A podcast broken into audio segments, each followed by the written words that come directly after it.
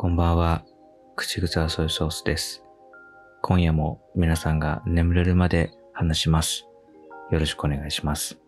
この間金曜日の午前中、たまたまラジオを聞いてたら TBS ラジオで、あのー松本穂香さんっていう女優の方がね、箱番組やってるんですよ。明日のカレッジっていう番組の中に、箱番組ってラジオ用語なのかな？箱番、要は大きい番組の中に入ってるちっちゃい番組、内包されてるミニ番組みたいなことを箱番組って言うんですけど、あの、それでね、あの、松本穂香の研修ログっていうあの番組やってて、で、それが流れてて、僕何気なく聞いてたんですね。そしたら、なんか松本穂香さんがなんかちょっと神妙な面持ちで急に喋り出して、あの、ちょっと緊張してるんですけど、つって、どうしたんだろうと思ったら、この番組が来週で最終回なんですって言って。はあ、そっか。2年半ぐらいやったんですって。うん、で来週で最終回。今日ね、まさに初めて発表したと。確か一昨年ぐらいに、去年か一昨年の年、TBS ラジオの年末年越し特番で、ハライチのお二人と一緒にね、松本のさん3人で、年越し特番やってたりしてたの、僕も聞いてたりしてたんで、ああ、そのあの松本さんのやつも終わっちゃうんだなと思ってたら、今から電話で、リスナーさんに、このことを報告しようと思いますって言って。なんで？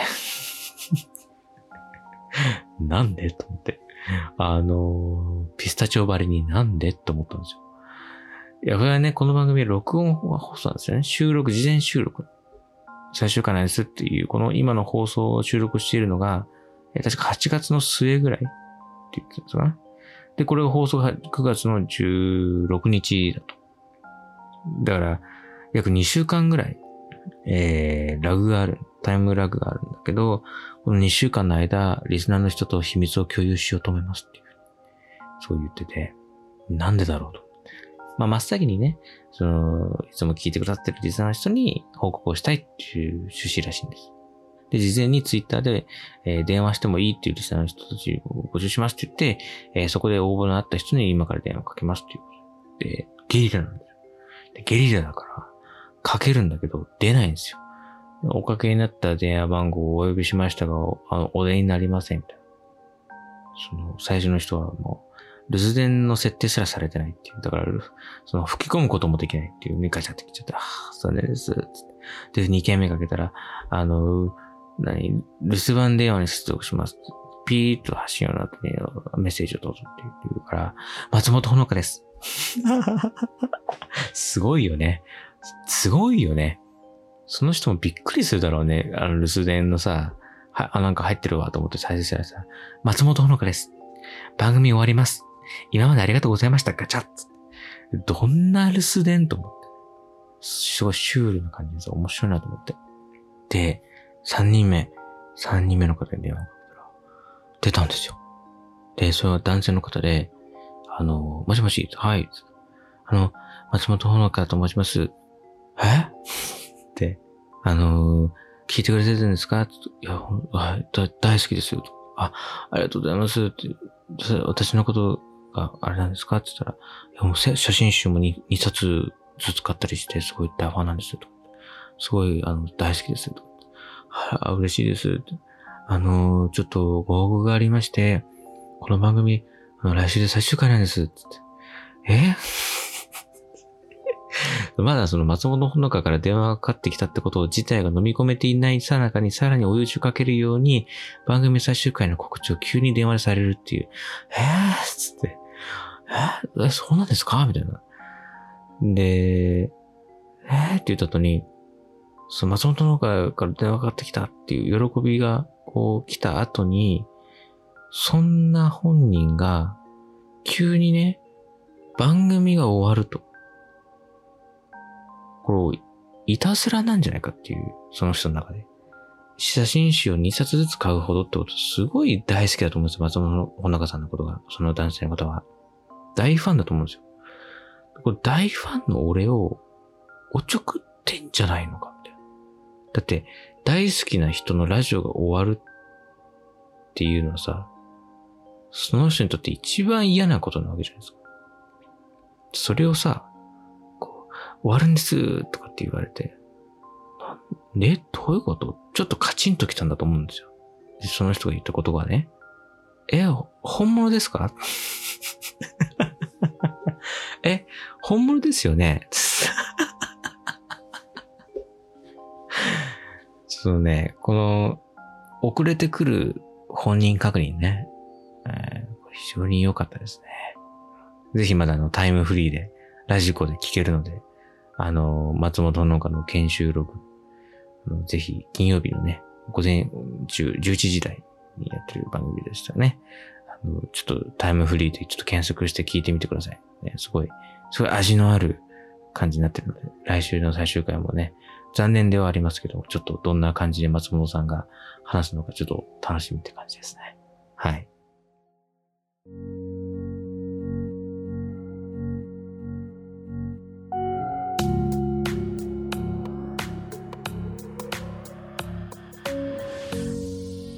この番組では皆様からのメッセージを募集しています。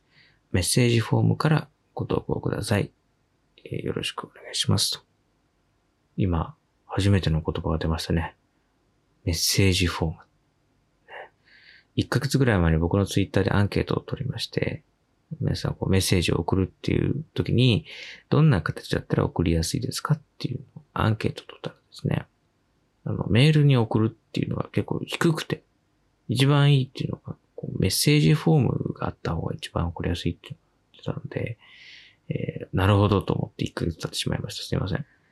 なんでお前はアンケートを取ったんだっていうことですけども、対応は遅れております。で、まあ、ここでね、ラジオのこの本番で言えば、いくらこの、クソみたいな仕事の遅さでおなじみのね、僕がもう馴染んでないですよね。皆さんと仕事したことありませんので。ただね、夏休みの宿題は後半に回す回すタイプだったこの僕はですね、やっぱり大人になってもその気質というものは変わらず、えー、来てしまっているので、ここでね、メッセージフォームからお願いしますなんて言ってるのにメッセージフォームがないなんてことはありえませんので、ここで言っちゃえば作るんじゃないかっていうことで、え、言ってみました。ということで作ります、この後。すいません。はい。で、あとはね、ツイッターは寝るまでラジオというハッシュタグをつけて、ね、番組名そのまま日本語で寝るまでラジオとつけてつぶやいてみてください。よろしくお願いします。この間ですね、アベマのこれさ、アベマ、アベマってさ、あの、アメーバアメーバブログってあるでしょ？アメーバブログじゃなくて、ア、メーバをも、あの文字をひっくり返して、アベマだよなって脳みその中ですごい考えてから言うから、詰まるんですよね、一回一回ね。これ、確かね、あの、アメーバの社長もね、少し前に、普通にアメーバ TV にすればよかったって、あの、後悔してるって確かね、インタビューで答えてたんですよ。本当にやめてほしいね。そんな、アベマ TV、アベマ TV で、あの、やってる火曜ザナイトっていう生放送の番組があって、で、これ MC が、あの、元モーニング娘。の矢口まりさんと、あと芸人のね、岡野洋一さんなんですよ。で、なんか毎週、テーマごとにゲストが来てトークしたり、こう、企画やったりみたいなっていうような番組なんですよ。で、この間のね、あの、この間というか、まあ、この配信をしているのが日曜日なんで、まあ、えっ、ー、と、先週っていうことでいいのかな？今週っていう、皆さんのご家庭のカレンダーが何曜日始まりかによるんですが、僕は日曜日始まりがいいので、先週、先週ね、あの、この間の火曜日、そう、この間の火曜日の番組で、えっと、モーニング娘。各、各世代のモーニング娘。大集合みたいな企画で、えっと、出たんですよ。で、えっ、ー、と、まあ、何を隠そう、矢口まりさんは2期生、モーニング娘。2期ですよ。すごいですよ、2期。で、ゲストに田中玲奈さんっていう方がで、で、この方は OG なんですね。で、さらに、現役のモーニング娘。で、えー、福村さんと、牧野マリアさんが出てきて、えー、福村瑞希さんは、えっと、今のモーニング娘。22のリーダーですね。で、牧野マネーさんは野球が大好きっていう、そういうことなんですけど、アーロン・ジャッジの地っていうね。アーロン・ジャッジと、えー、新庄と、えー、大谷翔平と、あと中田翔と、で、いろんな人が大好きっていうことなんですけどね。あの、ニューが出てたんですよ。で、あの、最近というかね、ここ1、2年ぐらい、えっと、その、モーニング娘。さんのラジオを聞くようになったり、えー、してるので、まあ、あの、ま、牧野さんね、牧野さんのラジオを聞くようになってて、うんで、いろいろ気になることが出てきてるので、ここでじゃあ質問のメールを送ってみようかなと思って。で、事前に送ったんですよ。その日の夕方ぐらいだったかな。送っ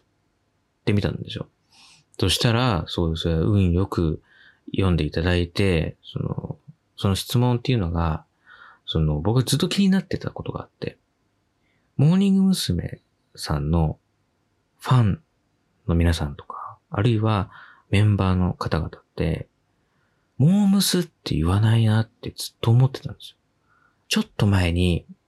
去年、2年ぐらい前だったかな ?2 年、1年前か2年ぐらい前に、あのー、オールネット日本で、あの、ハロプロスペシャルみたいなやりませんでした？確かね。や、確かやったんですよ。正お正月かなんかにやって、特番で。で、確かにフットボールアワーの岩尾さんとかが MC だったんですけど、その時も聞いてて、モームスってあんま言わないなと思ってて。で、なんかの、なんかのね、インタビューだったか YouTube 動画だったかでね、誰かが、モームスって言うと、スタッフさんに怒られたみたいなエピソードを、なんかで見たことがあった気がして、それを見て僕も、あ、そうなんだと思って。モーニング娘。のことをモームスっていうのはちょっと失礼なことなんだと、僕はそれで認識して、ファンの人たちも言ってないってことはそういうことなんだと思って。あじゃあ僕はじゃあ皆さんに習ってモーニングっていうふうに呼ぶようにしようと思って、それから、その、例えばじゃあ牧野さんの番組にメールを送るときとか、あ言うときは、モームスとかは言わないで、モーニングとか、モーニング娘。とか、まあ、フルネームでね、呼ぶようにしてたんですよ。でも、これがさ、その、僕の認識がこう、絶対なのかどうなのかもよくわからなくて、ちょっとこれはもう、先輩、現役の人たちがみんないるから、ちょっと聞いてみようと思って、えっ、ー、と、モームスって言っちゃいけないルールってあるんですかって聞いたんですよ。そしたらね、すごい興味深いことに、あの、矢口さんは、いや、普通に言うけど、って言ってて、で、現役の福村さんと牧野さんは、確かに自分からはモームスとは言わないですね、と。モーニングかモーニング娘。って言う、言いますねって。けど別にルールっていうわけではないですよ、みたいな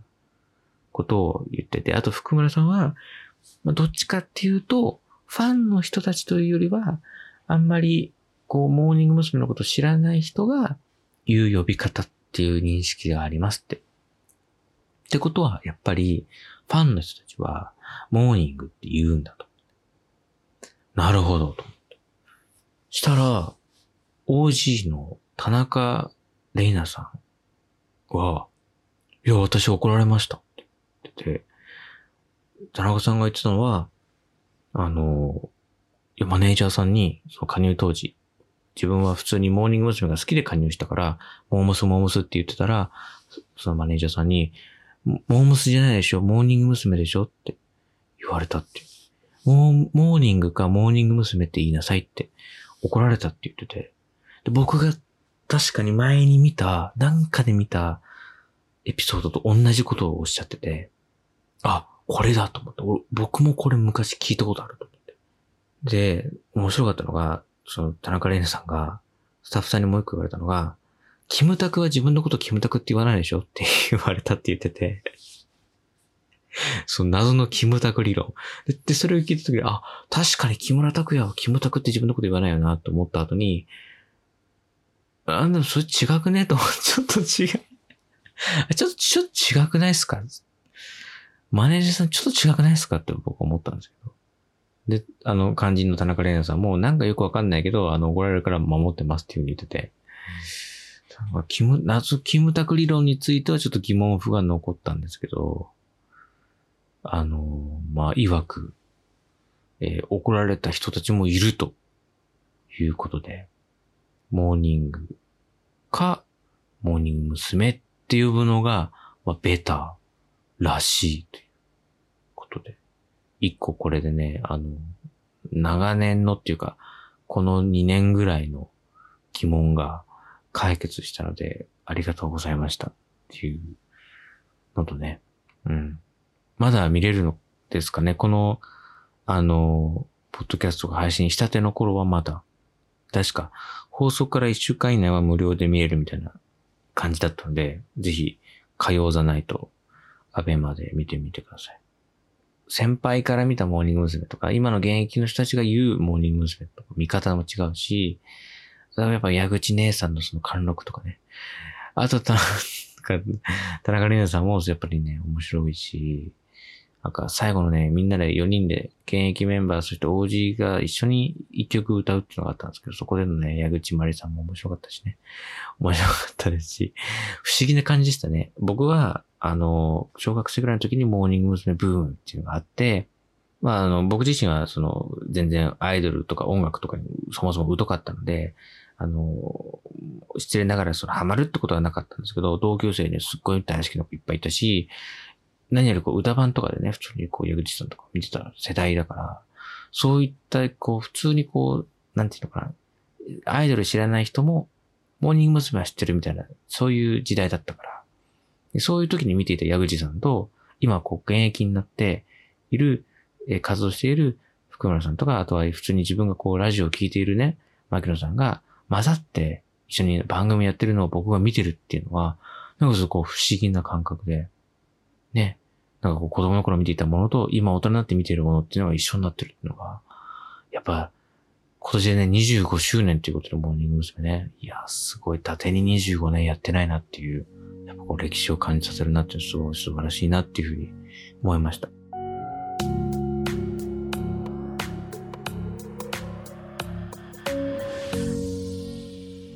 あとあの、そのね、モーニングって呼ばなきゃいけないっていうことを聞きつけた、あの、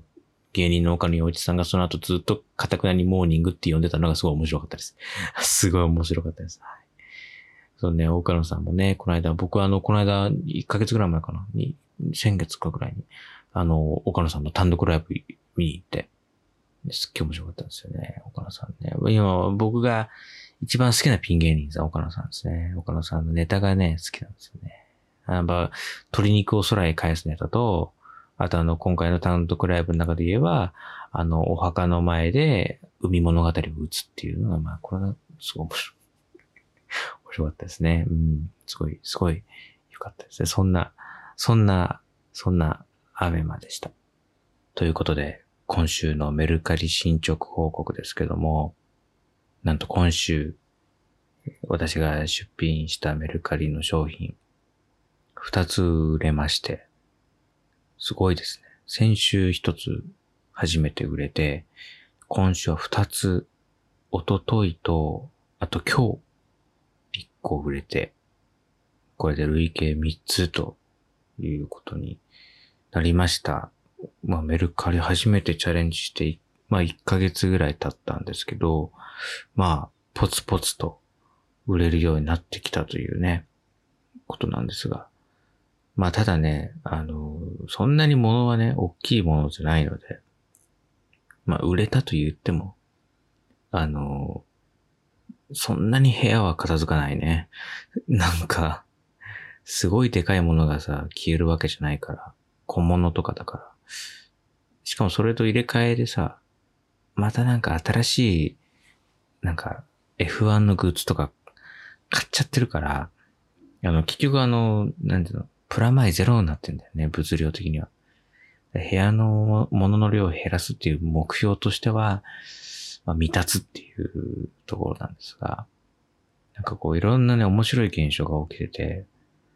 そのメルカリでね、例えばじゃあ5000円の利益を出しましょうってなると、その販売手数料が 10%, 10取られて、さらにこう、送料がまあ当然発生するわけですね。で、まあ、例えば、あの、宅急便で送ると、一番ちっちゃい、えっと、160サイズ？以下、160以下のサイズってやつだと750円とかかかるんですよ。そうすると、その、例えばじゃあ5000円の利益出そうってなると、そこそこの高いものが売れないといけないんですよね。7000円とかの商品が売れないと、お5000円とかの利益ってないで。ね、お金を稼ぐっていうのは大変だなってことをね、身に染みて感じまして、意味がわからないのはね、あの、今まで僕はね、大学新卒で、あの、お仕事やってるのに、ずっと働いてるのに、それでお金稼いでるのに、あの、仕事の方でお金の大切さに気づくことはなかったんですけど、メルカリを通じてお金を稼ぐっていうのは大変だなっていう、今更思いました。そうするとね、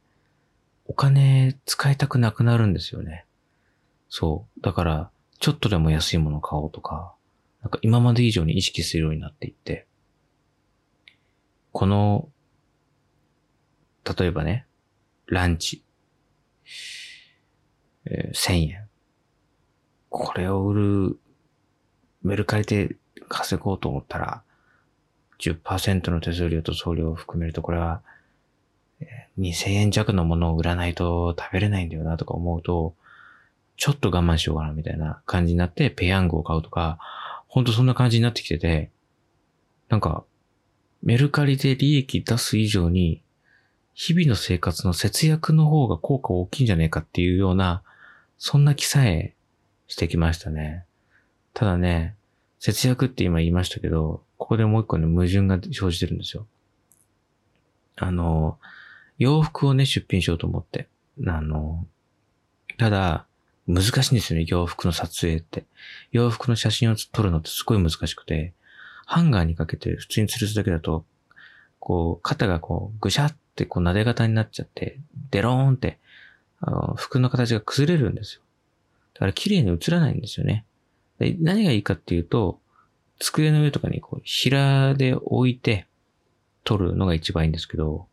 そんなさ、自分の着てる洋服を平で置けるような机ってさ、ないじゃないですか。皆さんあります？家に。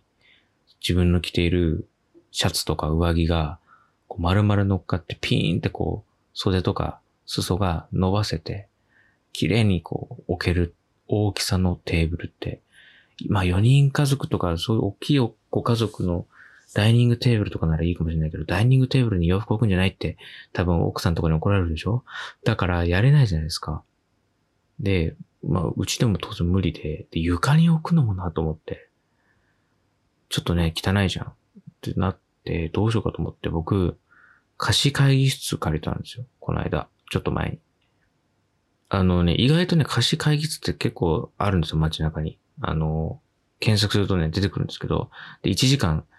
ピンキリですけど、例えば1時間800円とか1時間1000円とか、あの、もっとなんか豪華な設備が入ってるところだと2000円とか5000円とかいろいろ出てくるんですけど、まあ本当になんか雑居ビルの一室みたいなところだったら、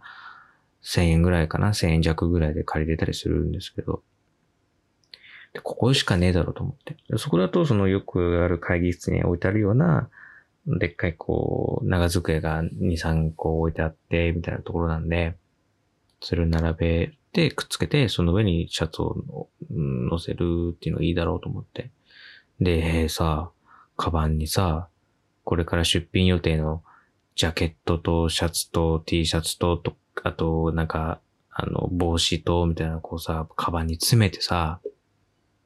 もう、季節外れで全部長袖とかさ、上着で、フリースとか、あの、こんなさ、まだ9月も初旬でね、残暑厳しい中で、この人バッグの中に冬物の服パンパンに詰めて移動してる気持ち悪いみたいな、なりかねないわけですよ。よかったこの国のバッグは透明じゃなくてね。あの、デパートの従業員の人とかさ、手荷物とかをさ、あの、なんか物盗んじゃいけないからとかっていうのバレないようにってさ、あの、透明のさ、エナメルのバッグ、手下げ使うところとかあるじゃないですか。あれだったらまずいなって思ったんだけどね。あんなわけないじゃんな。なんで俺はその 俺はデパートの店員じゃないから、ああいうバッグはつかなくていいんだけどね。だからそのさ、チャックで閉まるさ、真っ黒いバッグにさ、そうやって服をパンパンに入れて、って言ったんでしょ。商品となるね、その出品物を、まあ、眺めてさ、あの、ピンと伸ばしてこういうところ、ディティールをね、いろいろパシャパシャし、細かく取って、で、やってたんですけど、なんかそんなことやってるうちにさ、なんか、これ売りたくないかもと思ってきて、まだ、これ着れるんじゃないかなとか、これ記念に撮っておきたいなとか思ってきて、結局、そこで撮影したうちの半分ぐらい、出品取りやめてるっていう。だからあの、そこさ、2時間ぐらい借りたんだけど、仮にね、会議室代が2000円だとしてさ、その半分の出品しないから、まず1000円ぐらい余計にこう出品してるんですよね。なんでこれあの、メルカリで売ろうとしてるのに、メルカリに出品するために、その余計な出費をしてるのかってもう本当にわかんなくて。これ、これも逆効果じゃねえかっていうね。そんな状況にね、今なってるんですけどね。まあ、そんなこんなでね、紆余曲折、いろいろこう、試行錯誤しながらね、えー、メルカリチャレンジをね、今後も続けていきたいなって思っています。